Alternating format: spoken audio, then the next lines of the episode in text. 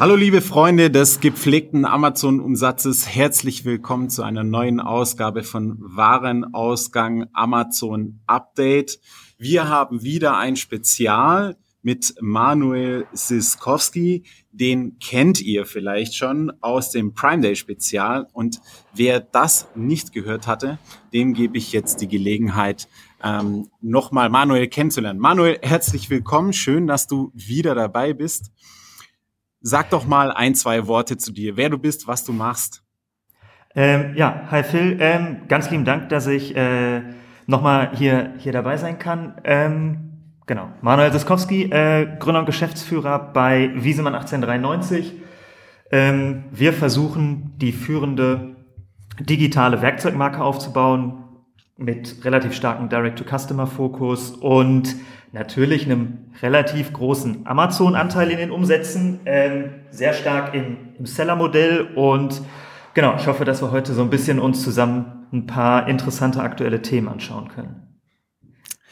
Richtig. Ja, wir haben auf jeden Fall interessante Themen, bei denen ich auf deine Perspektive sehr gespannt bin. Wir stellen uns nämlich die Frage, im Zuge des aktuellen Hypes um FBA-Ankäufer, ja, also die Trasio, Frasio, Frasio, ich weiß nicht, wie man es aussprechen soll, sagen wir einfach mal Trasio oder ich zumindest, ähm, die ja mit vielen Millionen aus VC Capital ausgestattet werden, um einzelne ähm, Amazon FBA, also Amazon Native Brands zu kaufen ob in diesem Zuge es eigentlich so ist, dass Hersteller, oh, unter anderem auch B2B-Hersteller, die in diesen Sortimenten beheimatet sind, eine Chance verpasst haben und ähm, da kurzerhand überholt wurden von VC-Geschäftsmodellen. Äh, das ist heute die zentrale Fragestellung, aber ich möchte natürlich die Chance nutzen, wenn ich denn schon mal einen Seller an der Strippe habe sozusagen, der in ganz Europa verkauft, da möchte ich doch mal fragen unter den aktuellen Entwicklungen, Stichwort Brexit. Was sind denn deine Erfahrungen? Also ich habe es mir relativ schlimm vorgestellt. Ähm, es ist aber deutlich schlimmer noch gekommen. Also wir haben Wir haben jetzt Stand, Stand Januar ungefähr so 98, 99 Prozent Umsatzverlust in UK, was einfach daran liegt, dass ähm, wir versucht haben, das vor dem Brexit natürlich so viel einzulagern wie möglich. Da waren wir aber auch nicht die Einzigen. Ähm, und dann war eigentlich durch das Weihnachtsgeschäft ähm, und das Jahresendgeschäft und so ein bisschen auch gefühlte Hamsterkäufe in UK ähm, der Lagerbestand dort eigentlich relativ schnell aufgebraucht ähm, so dass wir jetzt eigentlich komplett Stockout sind und die aktuelle Lage ist so, wie mir ein äh, Customs Broker zuletzt sagte, das Einzige, was aktuell noch wirklich geht, ist ähm, Obst und Gemüse, ähm, was rein und raus geht. Also es gibt wirklich sehr, sehr operative Probleme bei der Verzollung. Das fängt an, dass die Customs Broker äh, keine Schnittstelle zum, zu den ähm, UK-Behörden haben, dass die Bürgschaften, bei denen zum Teil ähm, jetzt über, also ähm, ausgelaufen sind und die quasi das Volumen gar nicht mehr verzollen dürfen. Ähm, dann, ich glaube, das hat man jetzt reihenweise gehört, fangen ja jetzt die Speditionen oder ich sag mal, die Speditionen hören auf, überhaupt bis zu den Customs Brokern zu fahren. Mhm. Ähm, und ja, also ich, soweit ich es jetzt auch gehört habe, ist es halt auf vielen Ebenen wirklich sehr, sehr ähm, schlecht gemanagt und natürlich eigentlich eine Vollkatastrophe. Ich habe mich zu diesem Thema auch mit einem größeren Vendor unterhalten, der bereits im, im, Oktober da im Austausch mit seinem Transportdienstleister war und da schlichtweg die Rückmeldung bekommen hat, dass im Januar da keiner, keiner nach äh, UK fahren wird, weil man erwartet da totales Chaos und ähm, das macht er für kein Geld der Welt. Also wie ist es aus deiner Sicht? Findest du Transportdienstleister, kriegst du in irgendeiner Form überhaupt nimmt das den Auftrag jemand an? Nein. Und scheitert es dann an der Umsetzung oder wo ist die Problematik? Mhm. Also wir haben zu, ist ein bisschen historisch, würde ich das mir anschauen auf den kleinen Zeitraum. Ähm, am Anfang, also sage ich mal, diese medial hochbeachtete LKW-Welle vom Tunnel gab, da haben dann reihenweise die Spediteure aufgegeben und gesagt, dass sie nichts mehr annehmen. Ähm, dann Anfang Januar wurde es nochmal versucht. Da haben wir auch geschafft, ähm, den LKW loszuschicken, mehr oder minder. Der ist dann an der Grenze ähm, auch nicht weitergekommen, weil der von uns ausgewählte Customs Broker dann die Bürgschaft wirklich äh, ausgereizt hatte und einfach nicht mehr agieren durfte ähm, mhm. und das auch nicht anscheinend nicht schnell genug abstimmbar war, diese Bürgschaften zu erhöhen. Das heißt, der hat einfach mehr oder minder den Laden dicht gemacht für den Rest des Monats. Ähm, das heißt, der LKW ist zurückgekommen. Dann sagte natürlich der Spediteur, das macht er jetzt auch nicht nochmal. Und soweit ich es jetzt verstanden habe, also es wurde mir gestern von einer Amazon Account Managerin in dem Bereich angeboten, dass man es mit Kühn und Nagel probieren könnte. Ähm, mhm. Aber das Customs Broker Problem man selber dann immer noch weiterhin hätte. Das heißt, ich glaube, aktuell man findet Speditionen, die das machen. Ich glaube, man braucht trotzdem eine gute Brokerlösung. Okay, okay. Äh, siehst du da Licht am Ende des Tunnels oder wie gehst du jetzt mit der Situation mit Blick auf die nächsten Wochen um? Am Ende des Eurotunnels. Ähm. Ja, also meine Vermutung nach wäre, dass es natürlich irgendwann schon funktionieren wird, aber wir haben uns jetzt intern mal, sage ich mal, den Ende Februar haben wir uns ausge einfach nochmal so ein bisschen ähm, auserkoren, wo wir es dann eigentlich nochmal versuchen. Okay. Dann gibt es noch weitere spannende Themen, die ich äh, einen Seller fragen muss. Und zwar hatten wir ja jetzt auch in den letzten Monaten Launches neuer Marktplätze, Stichwort äh, Niederlande, Stichwort Schweden, Stichwort Polen. Gibt es da Insights und Erfahrungen, die du mit uns teilen kannst? Ähm, total gerne. Was man als großen Erfolg verkaufen könnte, wäre, dass sowohl Schweden als auch Niederlande umsatztechnisch jetzt größer als UK sind. Ähm, ähm, nein, im Ernst. Also aus meiner Warte würde ich sagen, Niederlande sehr gut angelaufen mittlerweile. Also sind wir so volumentechnisch ähm, mit, mit happy. Schweden ist einfach noch auf sehr kleiner Flamme gefühlt. Also ähm, das hat ja auch ein bisschen später angefangen. Das ist jetzt noch nicht das große Potenzial aktuell ähm, ist aber funktioniert trotzdem, ist halt auf verhältnismäßig ähm, einem kleineren Niveau und Polen sind wir jetzt gerade in der ähm, in der Vorbereitung. Ähm, da ist halt die Frage, ich meine, da gibt es ja eine lokal relativ große Alternative und wir hatten uns das auch schon vor längerer Zeit mal angeschaut. Da ist die Frage, ob das Preisniveau funktionieren wird. Das ist so ein bisschen mhm. das, was wir uns fragen. Ähm, aber einfach, in, ich sag mal, anhand der KPIs der Bevölkerung und auch so ein bisschen, was E-Commerce-Spending angeht, ist es natürlich nicht uninteressant und wir werden es auf jeden Fall ausprobieren. Okay.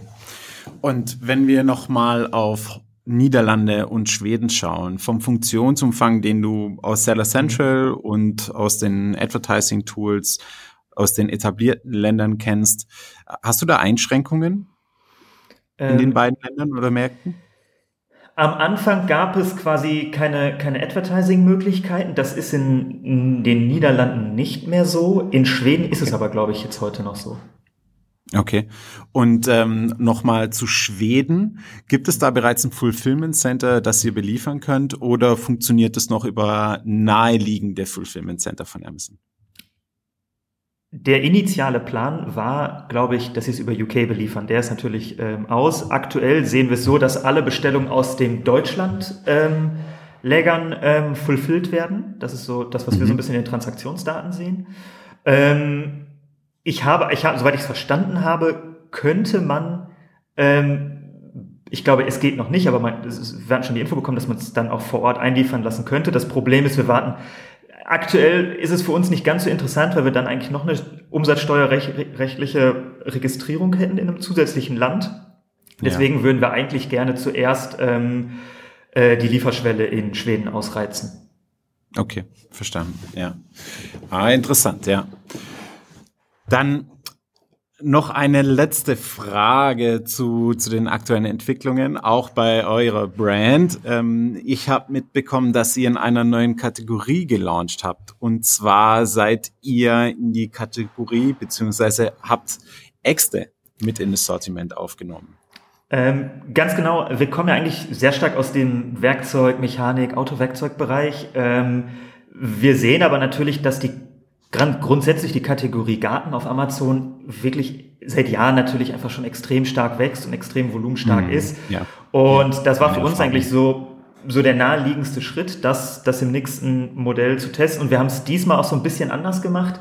Wir sind relativ stark weg von so einem Paid Launch Modell, wo man im Endeffekt versucht, mit relativ viel Werbung das zu machen, sondern wir haben jetzt eigentlich mal ausprobiert, wie gut es funktioniert, wenn man eigentlich komplett ohne Werbung mehr oder minder launcht, dafür mit einem sehr aggressiven Preis und sehr, sehr hochwertigen, also hochwertigen Content, der jetzt, sag ich mal, weit über dem Level der, ähm, der Kategorie eigentlich ist. Das heißt, gerade im Bereich mhm. Video und das hat aufgrund der Conversion Rates extrem gut funktioniert und das ist vielleicht so ein bisschen ähm, entgegen dieses generellen, sehr stark Advertising getriebenen, getriebenen Trends, dass es anscheinend auch selbst bei einem Neulaunch in einer sehr kompetitiven, ähm, in einer sehr kompetitiven Kategorie ähm, definitiv auch organisch funktionieren kann. Das fanden wir eigentlich wirklich sehr, äh, eine sehr erfrischende Erkenntnis. Ja, absolut. Das, es gilt ja sozusagen als etablierter Best Practice, dass ein Launch mit doch äh, sehr hohen Advertising-Budgets einhergehen muss, wenn nicht sogar dann noch mit äh, Couponings und Sampling und so aus Marken beziehungsweise dann Verkäufersicht ein, ein sehr hohes Investment ist. Ihr habt euch jetzt entschieden, wenn ich es richtig verstanden habe, diese Investments in Content-Produktion zu stecken, äh, in die Aufbereitung von, von Bewegtbilder, also Videomaterial, aber auch Produktdarstellung auf der Plattform und im, im Pricing. Und diese drei Faktoren haben dann unmittelbar zur Sichtbarkeit in der Kategorie geführt oder ähm, wie, wie, war, wie war da auch das Ranking? Wie, wie verlief der Launch für euch? Also ich, ich, ich, ich würde sagen, von so die ersten zwei, drei Tage, also ganz, ich sag mal, ganz, ganz am Anfang vom harten Launch, ähm, ist sehr wenig passiert. Ähm, es ging aber in der ersten Woche schon extrem, extrem, also wirklich extrem schnell los. Und dann ist halt das Interessante, dass natürlich der Amazon-Algorithmus am Ende des Tages sich die Frage stellt, bei welchem Produkt ist die Kaufwahrscheinlichkeit am höchsten? Und ähm, wir hatten einfach durch dieses Verhältnis wirklich sehr interessanter Content. Also wir haben dann sehr aufwendiges Shooting in Südtirol für gemacht, was so jetzt, glaube ich, auch nicht branchenüblich ist, ähm, was aber irgendwie sehr cool geworden ist. Ähm, und haben dann ähm, ja, Conversion Rates nördlich der 20 Prozent gehabt, was dann halt verhältnismäßig besser ist anscheinend als die anderen Produkte. Ähm, und das hat der Amazon-Algorithmus halt extrem stark belohnt, auch obwohl es am Anfang auch wirklich keine Rezensionen gab. Also ähm, das hat 20 Prozent für ein Produkt ja. ohne Bewertungen. Ja. Das ja. ist äh, extrem beeindruckend. Ich meine, in, in, in dem Segment, ich meine, jeder, der sich das anguckt, wird sehen, dass es eine sehr dominante Marke gibt in dem Bereich, äh, in den Farben Schwarz-Orange, ähm, die preislich aber ein ganz anderes Level ist. Und ich glaube, das, das war einfach eine ganz, ich sag mal, diese eine, diese Marktschublade darunter. Ähm, da gab es jetzt nichts, was so wirklich etabliert war. Und ja, dann war es am Ende für viele Kunden ähm, wahrscheinlich einfach ein starker monetärer Anreiz, ähm, spannendes, ähm, ich sag mal, preislich spannenderes Produkt mit ja, vielleicht interessanten Content-Strategie zu haben. Also da würde ich sagen, das ist vielleicht ein gutes Zeichen, dass es auch so ganz gut funktionieren kann. Also das Einzige, was wir wirklich gemacht haben, ist dieses äh, Couponsystem, ähm, weil, ja, weil es einfach noch mal ein bisschen bei der Conversion Rate hilft. Mhm. Okay. Wenn du jetzt mal, ich sag mal, das Budget für Advertising in einem klassischen Launch, nennen wir ihn mal so, der Advertising-getriebene, vergleichst mit dem Budget, was, was ihr jetzt für die Content-Produktion da veranschlagt habt. In, in welchem Verhältnis stehen die? Mir geht es jetzt gar nicht so sehr um absolute Zahlen, sondern einfach so ein Gefühl dafür zu kriegen, was würde normalerweise in Advertising fließen und welcher Faktor davon ist jetzt in die Content-Produktion geflossen? Oh, das ist eine gute verhältnismäßige Frage. Ähm, ich sag mal so, die Content-Produktion war deutlich teurer als das, was wir für, sage ich mal, die ersten zwei Monate an Advertising ausgegeben hätten. Mhm. Der ganz krasse Unterschied ist natürlich, dass der Advertising-Effekt nach zwei Monaten natürlich relativ schnell ausläuft. Ähm, absolut, ja. Und wenn man sich das einfach ein anguckt, sozusagen, ne? Absolut. Und der Content ist halt einfach, ich sag mal, ein bisschen das langfristigere Investment.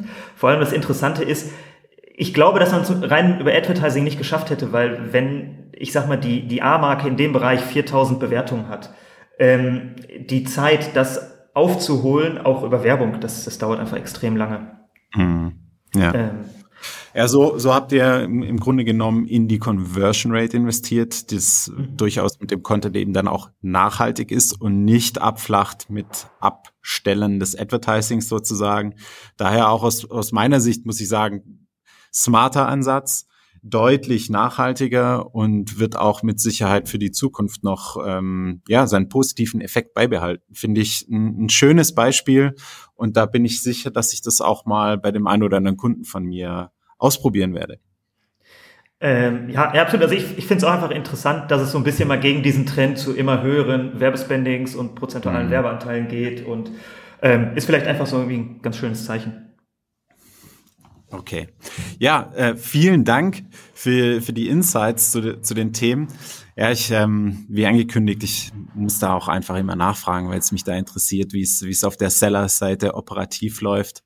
Aber jetzt wollen wir uns mal dem, dem Thema äh, zuwenden, mit dem wir uns heute eigentlich hauptsächlich beschäftigen wollen. Da war ja die Fragestellung dahingehend, haben Hersteller oder B2B-Marken, gilt natürlich für B2C genauso, den äh, die Chance verpasst, Amazon-Marken zu kaufen, ja oder nein? Und für diejenigen, die jetzt vielleicht nicht wöchentlich einen Amazon-Newsletter lesen oder ständig sich mit den News auseinandersetzen, was vollkommen valide ist, dafür gibt's ja auch uns. Für die möchten wir jetzt einmal noch mal rekapitulieren, was ist da eigentlich passiert, über welchen Hype sprechen wir und ähm, dazu möchte ich jetzt auch nochmal Manuel bitten, vielleicht hier aus seiner Perspektive zu teilen, wie er das wahrgenommen hat, weil ähm, wenn ich das richtig verstanden habe, dann hat er das schon deutlich früher wahrgenommen, als äh, ich das getan habe. Daher vielleicht eine, eine kurze Zusammenfassung, von welchem Hype sprechen wir eigentlich und was passiert da gerade? Ähm, genau, also ich würde sagen, ich beziehungsweise wir hier haben das ein bisschen früher mitbekommen, weil wir einfach ähm, relativ schnell irgendwie mittendrin waren, weil wir angesprochen wurden. Ähm, aber was eigentlich passiert ist, also ähm, so im, in dem größeren Bild ist eigentlich ab April letzten Jahres ähm, dass das Startup Trasio oder wie auch immer man das ausspricht aus den USA ähm, extrem auch medial gehypt worden, ähm, weil sie das ähm, schnell, das, das Unicorn, also das Startup mit einer Milliarde Bewertungen in der kürzesten Zeit aller Zeiten waren. Ähm, und das Besondere war, dass die jetzt eigentlich nichts klassisch gegründet haben, sondern dass die Venture Capital Geld kombiniert mit, mit Fremdkapital ähm, genutzt haben, um Amazon-Marken aufzukaufen. Ähm, die haben sich mittlerweile, ich hatte es mal nachgeschaut, also mittlerweile haben die ungefähr ein Portfolio von 100 Marken zusammengekauft, ähm, haben sich insgesamt 5000 Brands angeschaut und die haben jetzt ungefähr so 14.000 Produkte.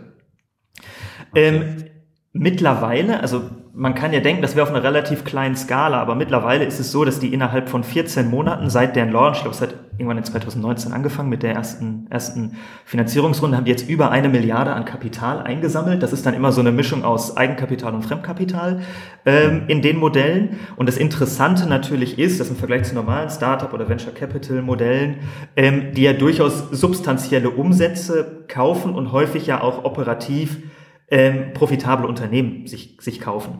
Ähm, und das führte dann im Endeffekt zu so einem gewissen Hype, ähm, der dann auch auf Deutschland überschwappte ab dem, ab dem Sommer ungefähr, wo dann relativ viele Startup-Teams hergegangen sind und eins zu eins das Modell von Trasio übernommen haben. Ähm, und ab da ging es auch eigentlich los, dass wir dann ähm, hin und wieder von einigen Teams angesprochen wurden, auch wirklich aus unterschiedlichen Ländern, Spanien, UK, Deutschland, die aber natürlich alle auf die gleiche Amazon-Datenbasis zurückgreifen mhm. und, und schauen, was sind irgendwie interessante, interessante Targets und sich dann einfach mal mit denen, ähm, mit denen unterhalten. Und dann habe ich mir natürlich auch mit denen, mit denen das mal durchexerziert und war am Anfang auch wirklich sehr, sehr skeptisch. Ähm, weil da kommen halt Teams werden halt so ein bisschen, ich sag mal, mit VC-Geld zusammengewürfelt und die versuchen sich dann, sage ich mal, ein Portfolio zusammenzukaufen. Und am Anfang war ich sehr, sehr skeptisch, ob das ähm, funktioniert. Man muss aber mittlerweile sagen, also selbst die, also zum Beispiel in Deutschland gibt es, glaube ich, ungefähr aktuell zehn Player und da gibt es halt so zwei große, soweit ich das verstehe, das ist Seller X und die Razer Group. Äh, und so jemand wie Seller X, also selbst die für Deutschland, äh, die kaufen dann nicht nur in Deutschland, aber als, als deutsches Team haben, glaube ich, mittlerweile in der letzten Runde über 100 Millionen ähm, akquiriert. Ähm, okay. Also an Geld eingesammelt. An der Stelle muss ich kurz, kurz mal einhaken. 100, 100 Millionen in Deutschland. Mhm. Also das heißt, wenn ich das richtig verstanden habe, war Trasio ein E-Commerce-Geschäftsmodell, das seit langem mal wieder VC-Geld einsammeln konnte, weil E-Commerce-Geschäftsmodelle waren ich bin jetzt kein Experte in der Startup-Szene, aber äh, E-Commerce-Geschäftsmodelle waren eigentlich äh, jetzt nicht mehr ein Hype-Thema. Und ähm, aber die Tatsache, dass man mit diesem Geld bestehende Umsätze und Cashflow eingekauft hat, hat es dann für die Investoren derart attraktiv gemacht, dass man in relativ kurzer Zeit in den USA ein Funding von über einer Milliarde US-Dollar überschritten hat. Das hat Wellen geschlagen in der Szene mhm. international, was dazu geführt hat, dass es dann eben Klone gab, unter anderem auch in Deutschland.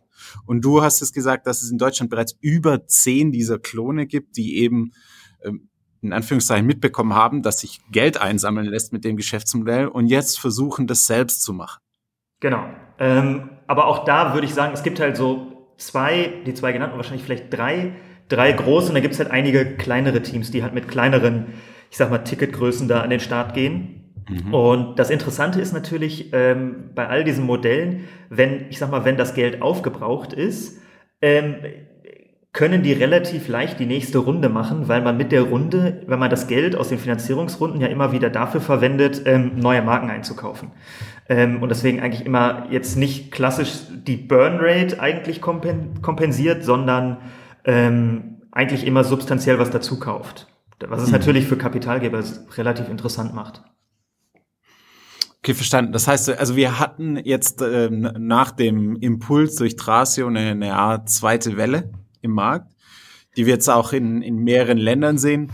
Ich mhm. habe in Vorbereitung auf unseren Podcast hab ich bin ich da auf eine Seite gestoßen, die versucht alle alle zusammen äh, oder alle ich sag mal Acquirer zusammenzustellen und das ist eine Liste von über 40 40 Filmen, ja und ähm, wir finden da auch in, in Deutschland welche, wir finden in Frankreich welche, Spanien, Finnland, Schweiz, die haben nicht mal äh, eine Amazon, eine Amazon-Plattform, genauso wenig wie Finnland, finde ich äh, spannend.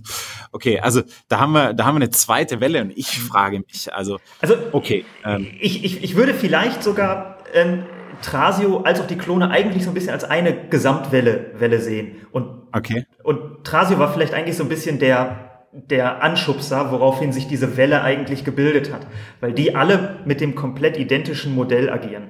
Und ähm, beispielsweise, wir, wurden auch, wir haben auch uns mit einem Team aus Spanien unterhalten, wo ich jetzt eigentlich nicht davon ausgegangen bin, ähm, weil Spanien jetzt natürlich nicht das e-, extremste Amazon-Land ist. Ähm, aber selbst da, man muss auch sagen, haben die ein wirklich sehr gutes, sehr erfahrenes Team, ähm, auch zum Teil mit Leuten aus dem Berliner Gründerumfeld zusammengebaut.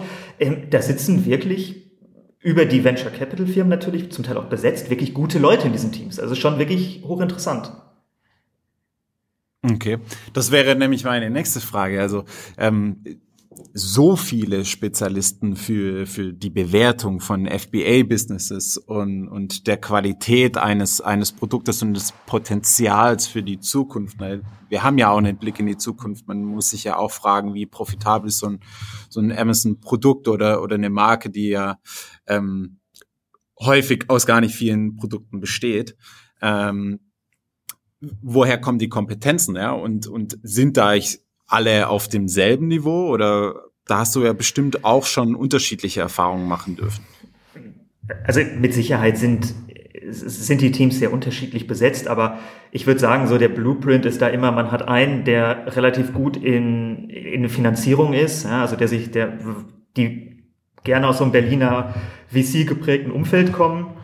Dann braucht man eigentlich einen absoluten Experten für das Amazon-Geschäft. Das sind dann zum Teil Leute, die selber zuletzt eine Brand gemacht haben oder ähm, auch zum Teil von Amazon kommen. Das gibt's natürlich auch. Ähm, mhm. Und dann wird da eigentlich ein Team drumherum gebaut, die das Operative macht. Also wo es dann wirklich darum geht, Prozesse zu etablieren, ähm, Brands zu akquirieren. Das ist natürlich auch wahnsinnig aufwendig. Ähm, aber das Interessante ist natürlich, dass die eigentlich ja keinen großen Kostenapparat haben, erstmal am Anfang, und dadurch eigentlich das komplette Funding dafür nutzen können, ähm, Brands zu akquirieren. Mhm, okay. Dann, wenn, wenn du da schon Einblick bekommen hast in, in den Dealablauf, mal die Frage, wie läuft denn so ein Deal eigentlich ab? Ja, also was sind da die Schritte? Wie, wie kommt man dann, ich sag mal, am Ende zu dem Preis und, und was verkauft man und mhm. was bekommt man als Marktbesitzer? Ähm, viele von denen werben damit, dass man ähm, das schnelle Geld in 30 Tagen machen kann. Ähm, das würde natürlich bei einer normalen Due Diligence gar nicht funktionieren, aber das Modell, was die machen, ist, dass es sind gar keine Share-Deals, sondern es sind eigentlich nur Asset-Deals.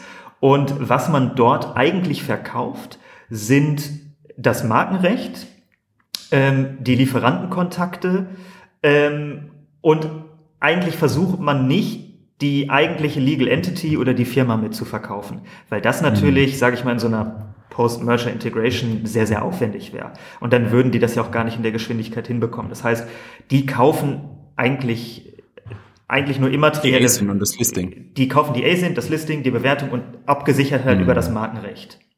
Okay. Ja, also die Brand Registry wird dann umgeschrieben genau. auf den auf den Käufer sozusagen, ja, was genau. dann die Listung auf der ASIN ermöglicht. Okay, spannend. Das ist natürlich ein, ein smarter Ansatz, der es ermöglicht, sehr schnell eine Transaktion abzuwickeln weil man, weil man mhm. eben diese rechtlichen Risiken über die Legal Entity komplett ausblenden kann.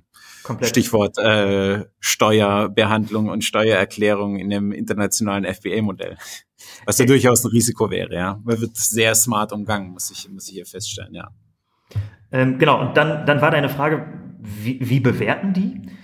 Ähm, das ist das ist, da machen die sich auch relativ leicht, so wie es mir erklärt wurde. Weil das natürlich auch meine erste Frage war, weil ich habe mir auch gedacht, das ist ja relativ aufwendig. Die gehen her und die blenden den Kostenapparat, den, sage ich mal, das Unternehmen hat, oder die Brand hat, den blenden die vollkommen aus, weil in deren Welt ähm, die natürlich die Hypothese haben, dass sie das Team, was daran eigentlich arbeitet, gar nicht brauchen, sondern es eigentlich über ihre eigenen Prozesse mhm. laufen lassen können. Und deswegen gehen die einfach her, schauen sich die ähm, Amazon-Auszahlungen an, decken das mit den ähm, Einkaufspreisen oder mit den, mit den Produktkosten ab und bauen dann, sage ich mal, ich, ich würde es mal so als so ein Deckungsbeitrag 2 vielleicht bezeichnen, ja? ähm, wo die eigentlich die Umsätze nehmen, Steuern runter, alles, was Amazon einbehält, inklusive Werbung, dagegen rechnen, was die Produktkosten waren oder die Einkaufskosten und dann haben die eigentlich für sich, sage ich mal, so eine Profitabilitäts-KPI ähm, und dann das ist jetzt die große Frage, wie das aktuell ist. Also letzten Sommer beispielsweise zahlen, zahlen ja irgendwo zwischen 20 und 30 Monaten dieses Wertes. Mhm, okay. Das ist, wenn man natürlich mal drüber nachdenkt, extrem niedrig. Ähm, ja, das ist extrem wenig. Und dann war meine erste Frage, wer verkauft für diesen Preis? Ähm, mhm. Und jetzt kommt das Interessante, weil dann versteht man eigentlich, wo in dieser ersten Welle was eigentlich das Suchprofil ist. Ähm, und die haben mir dann ganz offen gesagt, äh, sie suchen halt Brands irgendwo zwischen 250.000 Euro Umsatz bis hin so zu 5 Millionen. Das ist so wohl deren Suchfeld gewesen. Das hat sich, glaube ich, mittlerweile durch, durch die höhere Finanzierung deutlich nach oben korrigiert. Ähm, aber die sagen, die suchen halt Teams, die vielleicht ein Parallelprojekt noch haben, auf das sie sich mehr fokussieren wollen, oder Gründer, die das als so eine One-Man-Show gemacht haben, denen das natürlich auch steuerrechtlich vielleicht so ein bisschen über, über den Kopf gewachsen ist und die dann eigentlich einen guten Exit-Kanal suchen.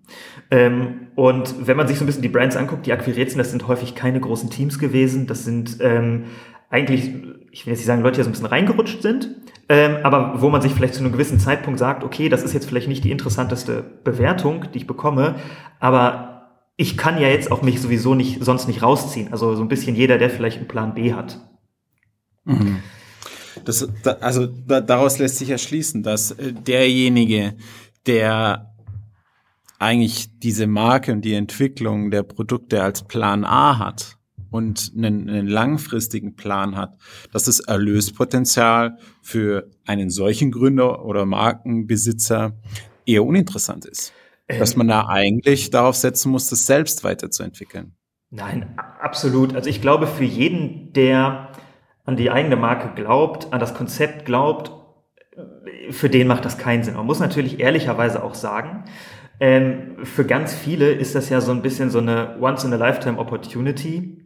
Und ich meine, jeder, der das Business halt so aufbaut, der hat natürlich auch ein gewisses Risiko, ja. Äh, das fängt bei der Finanzierung des ganzen Modells ja schon irgendwie an. Ähm, und ja, für viele ist das, glaube ich, eine willkommene, eine willkommene Option. Mhm, ja, kann ich mir tatsächlich gut vorstellen. Aber da, das schränkt natürlich den Markt durchaus auch ein. Ne? Also ich kann mir eben auch vorstellen, dass es äh, ausreichend Gründe gibt und, und Markenbesitzer, die sich selbst da gute Chancen ausrechnen, die eigene Marke aufzubauen, das Portfolio zu erweitern. Was ich ähm, interessant finde, war der Punkt, dass man die Kostenstrukturen bei der Betrachtung außen vor lässt, weil man glaubt, dass man es über die eigenen Prozesse, ähm, die ja ohnehin schon laufen oder gegeben sind, äh, besser machen kann oder auf demselben Niveau machen kann. Aber da stellt sich jetzt mir die Frage, was ist denn mit den Unternehmen, die jetzt seit wenigen Monaten existieren und vielleicht diese Prozesse noch gar nicht haben? Ähm, Gibt es da auch Unterschiede zwischen den, ich, ich sag mal, zwischen den Acquirern, diejenigen, die da einen Hintergrund haben und Erfahrungen im Vergleich zu denjenigen, die äh, gerade erst begonnen haben? Macht sich das vielleicht auch in den Kaufpreisen und dem Erlöspotenzial für Markenbesitzer bemerkbar? Ähm, total. Also ich glaube, bei all diesen sehr ähnlichen Modellen der ersten Welle, die haben alle die Herausforderung, dass sie komplett die Prozesse aufbauen müssen. Ähm, ich sag mal, mit dem Kapital, was beispielsweise ein Trasio hat, ist das überhaupt kein Problem. So, das lässt sich dann schon einkaufen. Ähm, aber gerade bei vielen kleineren Teams, die vielleicht jetzt, sage ich mal, eher so in der Region 10 Millionen sind, davon die Targets zusammenkaufen müssen, sich dann da zusätzlich parallel die Prozesse aufbauen, das ist schon nicht, mh, mm, nicht ganz so trivial. Und das ist auf jeden Fall der Punkt, wo wir jetzt vielleicht zu dem, was man so ein bisschen als die aktuelle zweite Welle bezeichnen kann, wo ähm, Player in den Bereich kommen, ähm, namentlich halt vor allem die zwei großen aus Deutschland, also KW Commerce und Berlin Brands Group, die seit kurzem dann jetzt auch relativ aggressiv darum werben, ähm, Marken zu kaufen oder kaufen zu können, weil die genau das, was du angesprochen hast, diese Prozesse, das Know-how ähm, in, sage ich ja mal, Perfektion abbilden. Ähm, für, ich sag mal, für jetzt so ein Player wie Berlin Brands Group, die jetzt statt sieben dann die achte Marke damit draufschalten auf die Prozesse, ähm, natürlich haben die viel geringere Kosten, diese Marke zu betreiben, als das jetzt eigentlich in so einem eigenständigen Modell wäre. Mhm. Und bereits etablierte Absatzkanäle, die unter Umständen eben auch über die Amazon-Welt hinausgehen, was ich einen sehr spannenden Ansatz finde und natürlich auch damit ein, ein deutlich höheres Erlöspotenzial wiederum für den Acquirer vorhanden ist. Ähm, absolut. Ähm, allein wenn man sich mal überlegt, dass die ein sauberes Tech-Setup in wahrscheinlich allen europäischen Ländern mittlerweile haben und da weit darüber hinausgehend, ähm, ist natürlich die Hypothese, dass wenn die so eine Brand onboarden, die sehr, sehr schnell auf alle zusätzlichen Kanäle, vor allem auch off Amazon, das ist ja, glaube ich, das, wo gerade ähm, die Berlin Brands Group drauf, drauf schielt, viele dieser Amazon-Marken dann stärker in so Direct-to-Customer-Modelle zu bringen, also über eigene Shops und vor allem auch über andere Plattformen in anderen Ländern. Ähm, natürlich können die da wirklich sehr, sehr viel dann aus den Targets rausholen. Und soweit ich das jetzt verstanden habe, ist es da auch so, dass die eher auch über eine langfristigere ähm, Umsatzbeteiligung ähm, den, ich sag mal, das, das, das Target mit incentivieren, ähm, weil sich das für die natürlich auch lohnt. Und einfach um mal so ein bisschen ein Gefühl für die Größe des Ganzen mittlerweile zu bekommen, gestern, also wir nehmen das heute hier am ähm, am Freitag auf. Ähm, also gestern kam die Nachricht, dass die Berlin Brands Group 250 Millionen Euro ähm, für, für Käufe zur Verfügung stellt. Wenn man das im Verhältnis zum Umsatz von ungefähr, so sage ich mal, 300 Millionen ähm, einfach mal so ein bisschen in Perspektive stellt, merkt man ja erstmal, wie aggressiv die da aktuell vorgehen und was für eine große Wette das eigentlich für die ist, ähm, in diesem Verhältnis ähm, da eigentlich Targets zu suchen. Ja.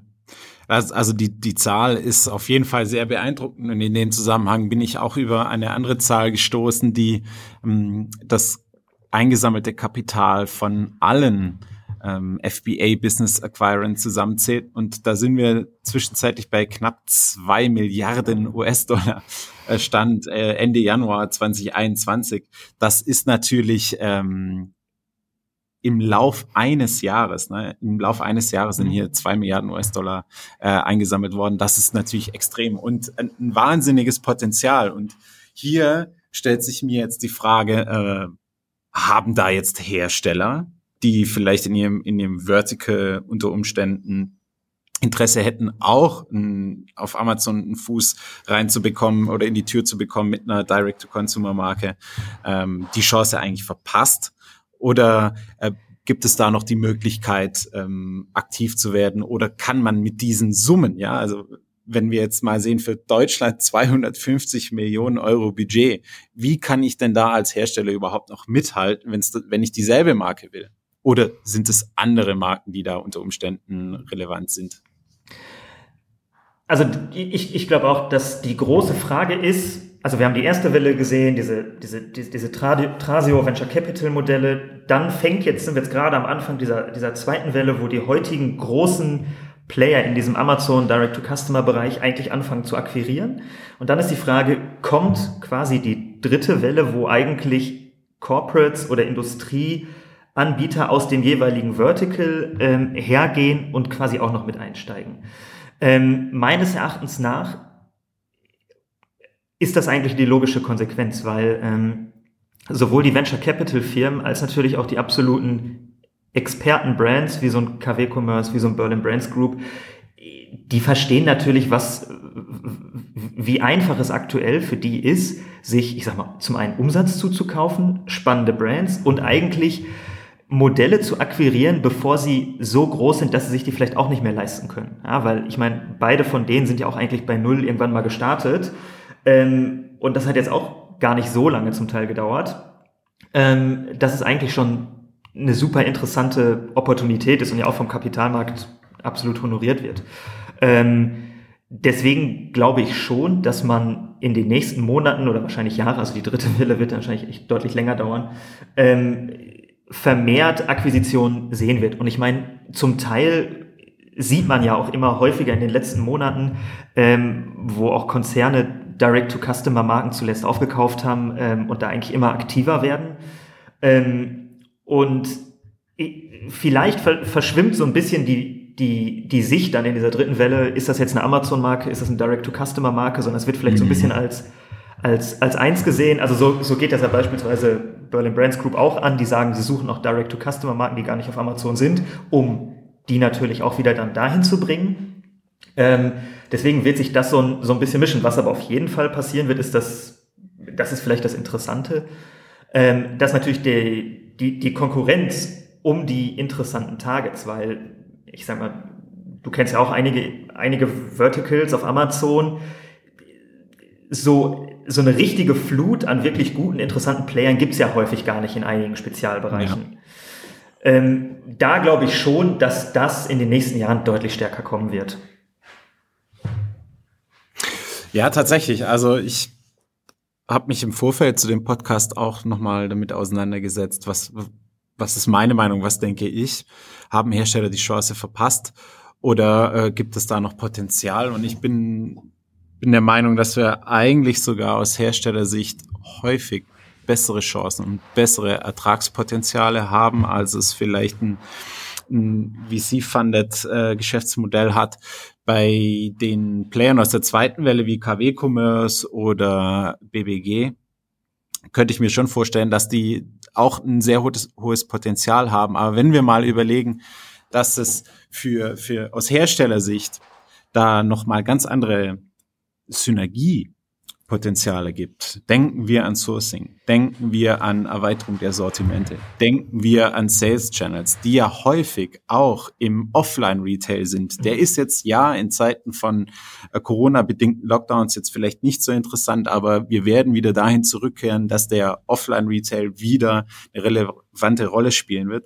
Und wenn ich als Hersteller in diese Kanäle ähm, wenn ich da Fläche habe und zusätzliche Produkte reinbringen kann, ist es für mich natürlich ein Erlöspotenzial, von dem ich glaube, dass es dann eben bei so einer äh, Erlöskalkulation oder, oder bei der Kalkulation eines Verkaufspreises schon auch eine relevante Rolle spielen kann und ich damit als Hersteller im Vergleich zu so einem Spezialisten, der ähm, Amazon oder Direct-to-Consumer-Marken kauft, schon auch eine Schippe drauflegen kann.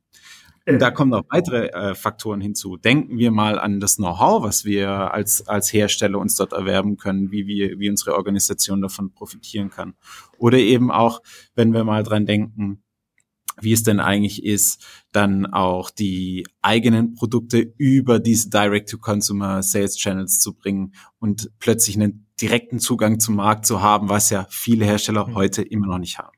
Ähm Absolut. Also bin ich komplett deiner Meinung und gerade diese, diese Argumentation über die Ticketgröße, ähm, man hätte da gar keine Chance, sehe ich überhaupt nicht so, denn der Unterschied ist, so eine Berlin Brands Group mit ihren 250 Millionen, die müssen halt sehen, dass sie davon ja vielleicht 20, 30 Marken auf kleinerer Flamme kaufen. Ähm, das Interessante ist, wenn ich natürlich ein, ein Player in einem Vertical bin, dann brauche ich ja eigentlich nur eine gute Marke. Ähm, die Besonderheit ist, ich muss mir natürlich mit dieser Marke auch die Prozesse zu, zukaufen. Das ist ja so ein bisschen der Unterschied ähm, zu, sage ich mal, Playern aus Welle 1 und Welle 2, ähm, weil die ja eigentlich eigene Strukturen haben. Das hat man ja als Industrieplayer dann eigentlich nicht, sondern das brauche ich mit. Und das ist halt auch das Interessante, dass ich eigentlich um ganz andere ähm, Zielmarken konkurriere, weil ich eigentlich etwas größere Marken brauche, die eine gewisse Expertise haben, die eine gewisse Struktur haben. Und ich glaube, der allergrößte Hebel, den du gesagt hast, ist einfach das Thema Sortiment und Einkauf. Also wenn ich mir jetzt hier bei, bei uns das überlege, wenn wir jetzt mit Wiesemann 1893 ungefähr ja, drei Jahre gebraucht, um gut gemanagt 100 SKUs aufzubauen. Mhm. Ähm, wenn man sich natürlich anschaut, was manche klassischen oder traditionellen Player in unserer Industrie an ähm, einfach an, an, an einer Produktvielfalt in, in sehr guten Qualitäten hat, ähm, versteht man natürlich relativ schnell, dass die Synergien dann eigentlich extrem groß sind. Und dann brauche ich, glaube ich, das ist so ein bisschen vielleicht die Message, brauche ich mich jetzt auch gar nicht so an diesen Trasio-Klon groß, großartig orientieren, weil ich sag mal, das Setup für mich oder ich, ich, ich, das, das Playbook ist eigentlich ein ganz anderes. Ja. Ich, es geht nicht darum, drei, also jetzt wie Trasio 100 Brands aufzukaufen, das bringt mir nichts, sondern aus meiner Sicht braucht man eigentlich einen oder wenige in meiner Kategorie. Es reicht die eine gute ja. mit einer langfristigen Perspektive, die gut zu dem passt, was, was ich als strategischen Schwerpunkt für, für die Zukunft sehe. Ähm, Würdest du das genauso sehen? Ja, total. Und wenn man dann, also wenn man sich jetzt überlegt, wie viel Geld hat Trasio gebraucht, um 100 zusammenzukaufen, ähm, dann wird das, dann ist das eigentlich, wenn man, wenn man ernsthaft rangeht, ist das für jeden Player eigentlich eine Option, das zu tun. Absolut, sehe ich genauso. Und ähm, das ist auch ein, ein, eine schöne Bottomline, ein schönes Fazit zu der Fragestellung, ob Hersteller die Chance verpasst haben, Amazon-Marken oder Amazon Native Brands zu kaufen. Wir sind beide der Meinung, nein, haben sie nicht verpasst. Eigentlich ist das die Entwicklung aus den letzten zwölf Monaten eher als schöner Impuls dafür zu sehen, dass man das Thema Akquise einer solchen Marke intern vielleicht mal auf den Tisch bringt und sich den Markt genauer anschaut. Und das ähm, im Zuge sozusagen einer dritten Welle wir dann sehen werden, wie Hersteller anfangen, Marken auf Amazon oder Direct-to-Consumer-Marken aufzukaufen oder strategische Partnerschaften einzugehen. Mhm. Ja. Manuel, vielleicht noch eine Ergänzung von dir oder habe ich jetzt alles erschlagen mit meinem Fazit? Nein, ich möchte jetzt eigentlich nicht dieses wunderschöne Fazit torpedieren. Ähm, sehe ich ganz genauso. Und ich, ich glaube, das ist vielleicht die, die positive Nachricht, die man daraus ziehen kann, dass eigentlich ein paar andere Modelle die Arbeit für einen selbst so ein bisschen gemacht haben, eigentlich gezeigt haben, das funktioniert. Das wird auf dem Kapitalmarkt absolut honoriert und soweit ich das verstanden habe, wird man, glaube ich, auch bei Playern aus der zweiten Welle bald, bald Börsengänge sehen und wird dann verstehen, das ist ja so ein bisschen das, was, glaube ich, manchmal untergeht. Also man hat diesen Anker-Börsengang vielleicht noch irgendwie wie mitbekommen, aber es gibt ja so viele Börsengänge aktuell, äh, von, von Playern in diesem Bereich, die mit wirklich sehr, sehr hohen Multiples bewertet werden. Und das ist etwas, was, glaube ich, heute absolut im Mainstream angekommen ist. Und ich glaube, wo es früher vielleicht noch so ein bisschen ja, eine gewisse Reserviertheit gab äh, gegenüber diesen Modellen, ähm, das ist, glaube ich, im Jahr 2021 äh, aller spätestens komplett gewichen. Ist auch besser so, beziehungsweise wäre traurig, wenn es in Zeiten von Lockdowns und Ausgangssperren eben nicht so wäre. Ja, Manuel, vielen Dank, dass du heute wieder dabei warst, deine Insights geshared hast, auch dein Know-how zu dem Thema äh, mit uns geteilt hast. Es war mir eine Freude und ich möchte an der Stelle noch äh, eine Sache in eigener Sache ähm, ankündigen, beziehungsweise euch fragen als Zuhörer. Ich würde gerne eine neue Sektion etablieren und zwar eure Problemstellungen beantworten. Und das kann dann unter Umständen auch gemeinsam mit Manuel sein. Würden wir Probleme oder Herausforderungen, die ihr im Vertrieb oder im Verkauf auf Amazon habt, als Vendor oder als Seller, ist völlig egal äh, stellt sie uns entweder direkt an mich oder an Manuel über jeden Kanal, ist egal.